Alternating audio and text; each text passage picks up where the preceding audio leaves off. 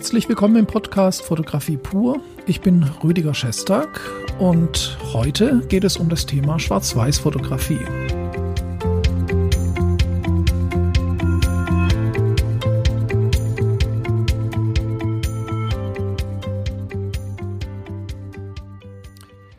Ja, ich freue mich, dass Sie wieder dabei sind. Und ähm, ja, das Thema Schwarz-Weiß-Fotografie, um das es heute geht, ist für mich ein sehr wichtiges Thema und auch eines meiner Lieblingsthemen.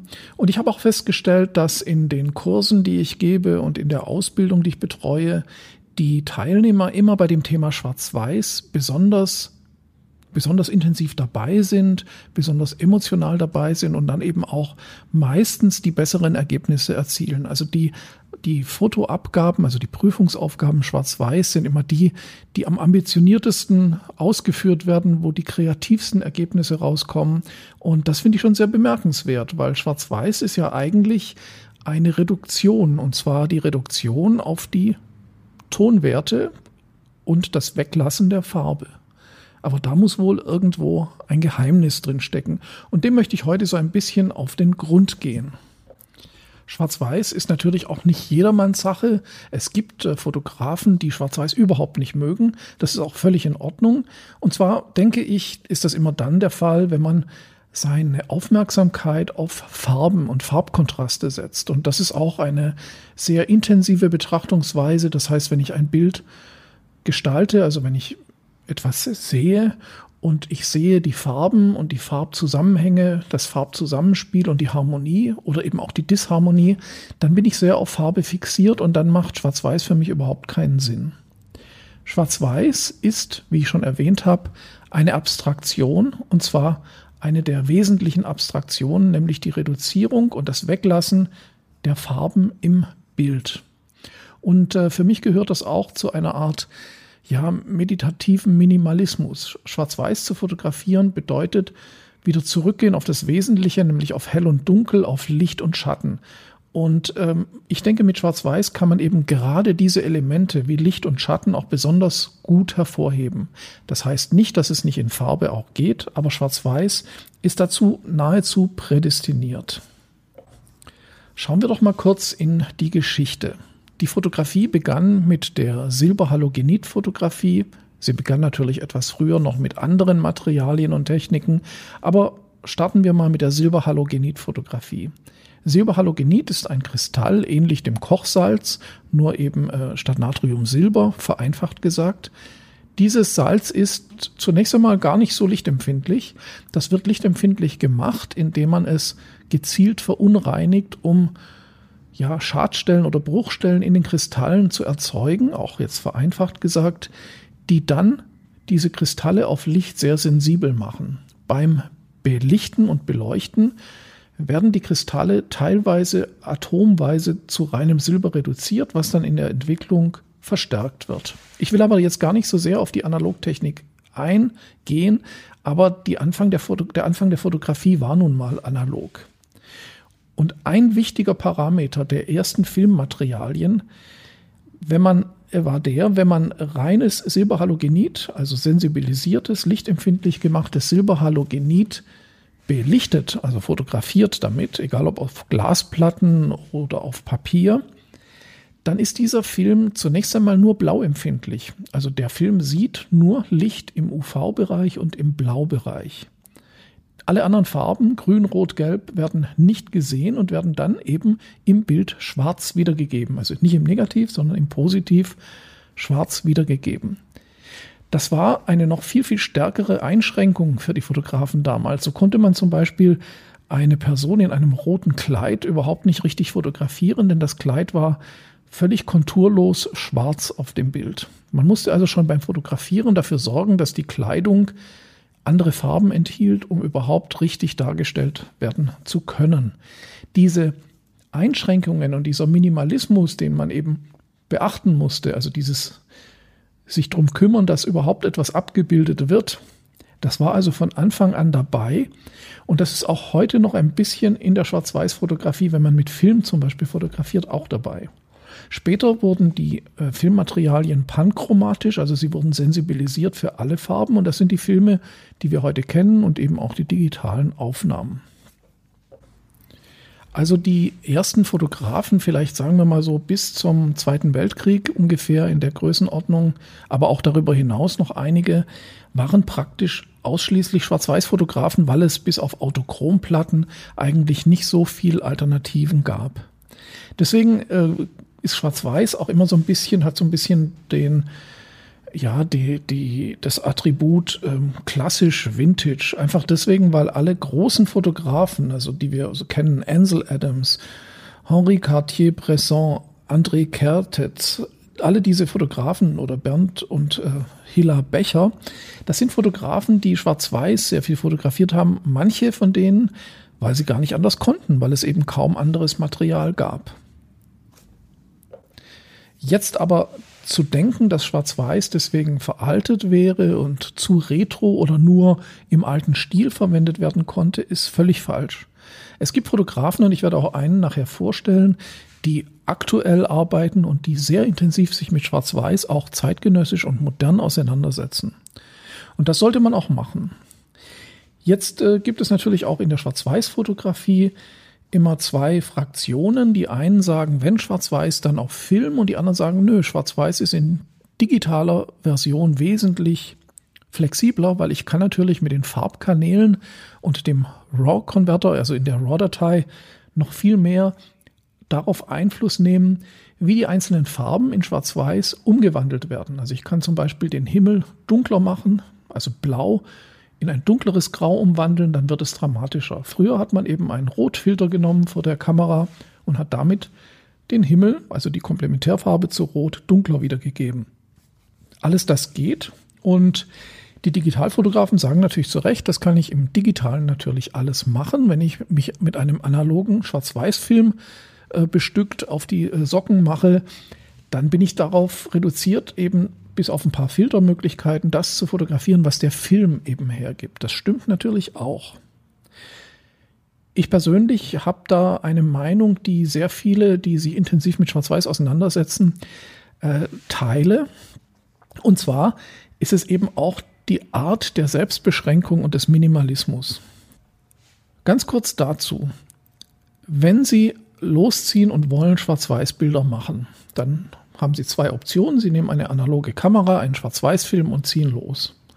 Sie können auch sagen, okay, ich nehme die digitale mit und schaue, was ich finde und wandle das in Schwarz-Weiß um. Dann habe ich viel mehr Variationen und ich kann zur Not auch in Farbe fotografieren, wenn ich ein schönes Motiv finde. Das ist vollkommen richtig und ich habe das auch schon sehr oft gemacht.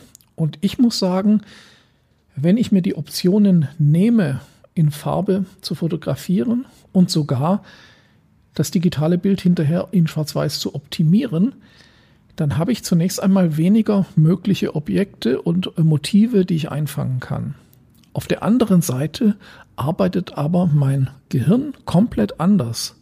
Einfach deswegen, weil es weiß, es gibt nicht die Möglichkeiten. Ich brauche also gar nicht überlegen, ist das Bild jetzt eher Farbe, eher schwarz-weiß, muss ich da was korrigieren. Ich habe nur Bilder, die funktionieren mit Film oder sie funktionieren nicht. Und diese Konzentration, das Konzentrieren auf eine bestimmte Technik, das ist ein Gewinn für die Gestaltung. Das gilt für alle Bereiche. Wenn ich mich der Möglichkeiten beraube und mich auf ein Thema konzentriere, also nicht nur in der Fotografie immer, dann kann ich unter Umständen wesentlich gezieltere, bessere und intensivere Ergebnisse erzielen, weil ich eben fokussiert auf mein auf meine Arbeit bin. Klar, Sie können sagen, ja, nein, es geht doch digital genauso. Stimmt ja auch, ich kann mein Display auf analog, äh, auf schwarz-weiß umstellen und ich kann JPEG fotografieren, die eben nur schwarz-weiß sind. Das stimmt und mache ich natürlich auch. Trotzdem läuft da immer so ein bisschen mit, naja, ich habe ja die Digitalkamera. Wenn ich jetzt mal doch was ganz Cooles finde, in Farbe, dann kann ich das trotzdem aufnehmen. Oder ich mache auch noch RAW, dann habe ich auf jeden Fall die Farbdateien. Das ist alles ganz richtig, aber da wird sofort in unserem Gehirn getriggert, es gibt ja noch andere Möglichkeiten. Und dann arbeitet das Gehirn in alle möglichen Richtungen und ich bin nicht fokussiert. Nicht jeder kann so arbeiten, nicht jeder möchte so arbeiten, aber ich möchte das einfach ansprechen, um vielleicht auch zu sagen, wenn man wirklich tief rein will in die Schwarz-Weiß-Fotografie, klar, dann einfach die Kamera auf Schwarz-Weiß schalten, nur, nur JPEG aufnehmen, also keine Farbmöglichkeit zulassen, das Display auf Schwarz-Weiß stellen oder eben mit Film arbeiten. Wenn man nun schwarz-weiß fotografiert und sich dazu entschieden hat, dann hat man, wie ich schon erwähnt habe, natürlich nicht alle Möglichkeiten offen. Es gibt Motive, die leben allein oder hauptsächlich durch die Farbe. Auf meinem Instagram-Account äh, der XLab Akademie, also XLab-Akademie, äh, da mache ich jetzt seit neuestem immer wieder solche Beispiele. Und äh, heute werde ich parallel zu diesem Podcast auch mal ein Beispiel posten, welches Bild in Schwarz-Weiß super funktioniert und welches eben in Farbe viel besser funktioniert, einfach um so ein paar Beispiele da zu diesem Thema zu zeigen. Schwarz-Weiß lebt ja von Licht und Schatten, das hatte ich schon gesagt, und daraus resultiert natürlich, dass eben Licht oder helle Bildbereiche noch viel wichtiger sind in der Gestaltung. Wenn Sie also ein, ein Gegenstand oder eine Person fotografieren, die wichtig ist in Ihrem Bild, dann würde ich die natürlich nicht grau oder dunkelgrau fotografieren vor hellem Hintergrund. Dann würde ich den Punkt oder den Ort im Bild, der wichtig ist, hell machen. Also der hellste Bild, der hellste Punkt im Bild ist immer der, der das Auge auf sich zieht. Oder Sie machen es genau umgekehrt. Sie haben einen hellen Hintergrund und machen die Person oder das Objekt als Silhouette tiefschwarz. Also Kontraste sind die Sprache der Schwarz-Weiß-Fotografie. Und Kontraste sind eben auch wichtig. Das heißt, fotografieren Sie im Gegenlicht. Das ist ein guter Tipp. Gegenlicht gibt automatisch Kontraste. Erhöhen Sie die Kontraste durch Pushen des Filmes oder durch ja, Nachbearbeiten in Lightroom oder in einem anderen Programm. Die Kontraste sind mehr oder weniger das A und O. Es gibt natürlich auch Schwarz-Weiß-Bilder, die sehr kontrastarm sind und funktionieren. Das sind aber dann eher die Ausnahme. Also Bilder zum Beispiel eine Landschaft im Nebel, die kann durch feine Grauabstufungen sehr schön wirken. Also Sie sehen, Licht und Schatten ist sehr zentral.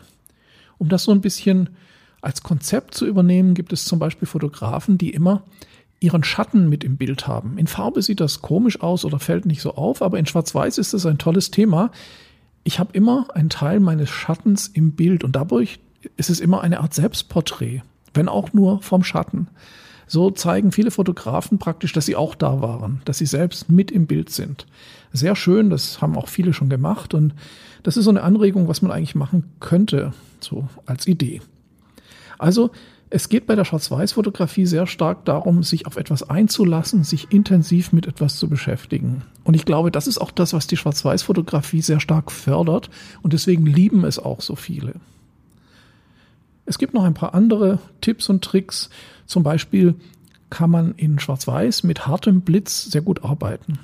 Was in Farbe manchmal komisch aussieht, zu harter Blitz, weil einfach die Hauttöne dann nicht richtig rüberkommen oder einfach so Spiegelungen entstehen. In Schwarz-Weiß kann dieser harte Blitz frontal oder von der Seite zu wunderbaren Kontrasten führen. Ist nicht immer schön, aber ist öfter schön als in Farbe. Vereinfacht gesagt. Ich möchte jetzt einen Fotografen vorstellen, der nicht nur in Farbe fotografiert, äh, nicht nur in Schwarz-Weiß fotografiert, Entschuldigung, sondern auch in Farbe, aber der ganze Projekte nur in Schwarz-Weiß macht und sich sehr intensiv mit der Bildwirkung in Schwarz-Weiß auseinandersetzt. Zu seiner eigenen Arbeit und Bildwirkung gibt es auch ein YouTube-Video, das ich verlinken möchte, das sehr aufschlussreich ist. Und ähm, der Fotograf heißt Erik Kim, ist ein amerikanischer Fotograf. Und so seine, meine Lieblingsserien bei ihm ist zum Beispiel die Vietnam-Serie und die Life and Death-Serie, wo er sich also intensiv mit Schwarz-Weiß Streetfotografie und Landschaftsfotografie und Architekturfotografie auseinandersetzt. Und man merkt, dass er sich da sehr leidenschaftlich mit auseinandersetzt. Es sind sehr moderne und sehr kontrastreiche und intensive Bilder. Schauen Sie sich auf jeden Fall seine Arbeiten an. Es gibt auch andere tolle Schwarz-Weiß-Fotografen. Man muss eben nicht nur Schwarz-Weiß fotografieren, aber ich würde projektweise sagen, machen Sie einfach mal ein Projekt nur Schwarz-Weiß. Das lohnt sich auf jeden Fall und nehmen Sie sich andere Optionen weg. Gehen Sie also raus und sagen, heute wird kein farbiges Bild gemacht. Das hilft Ihnen, noch stärkere und bessere Motive zu finden. Ja, das waren so meine Gedanken zur Schwarz-Weiß-Fotografie. Gehen Sie raus, fotografieren Sie Schwarz-Weiß. Ich denke, Schwarz-Weiß ist deswegen auch so emotional belegt bei vielen Leuten, weil es das Verblassen der Farben hat so ein bisschen was wie das Verblassen eines Traumes, eines Gedankens oder eines Gefühls. Und das ist das, was Schwarz-Weiß eben auch transportieren kann. Natürlich kann Farbe, Farbe das auch äh, transportieren, wenn man es richtig macht. In Schwarz-Weiß ist es aber irgendwie klarer und deswegen, ja, lieben so viele Menschen die Schwarz-Weiß-Fotografie. Bleiben Sie dran. Ich freue mich, dass Sie bis zum Schluss durchgehalten haben und äh, schauen Sie mal auf meinem neuen X-Lab Akademie Instagram-Kanal vorbei und ähm, ich würde mich auch freuen, Sie beim nächsten Mal wieder in diesem Podcast zu hören.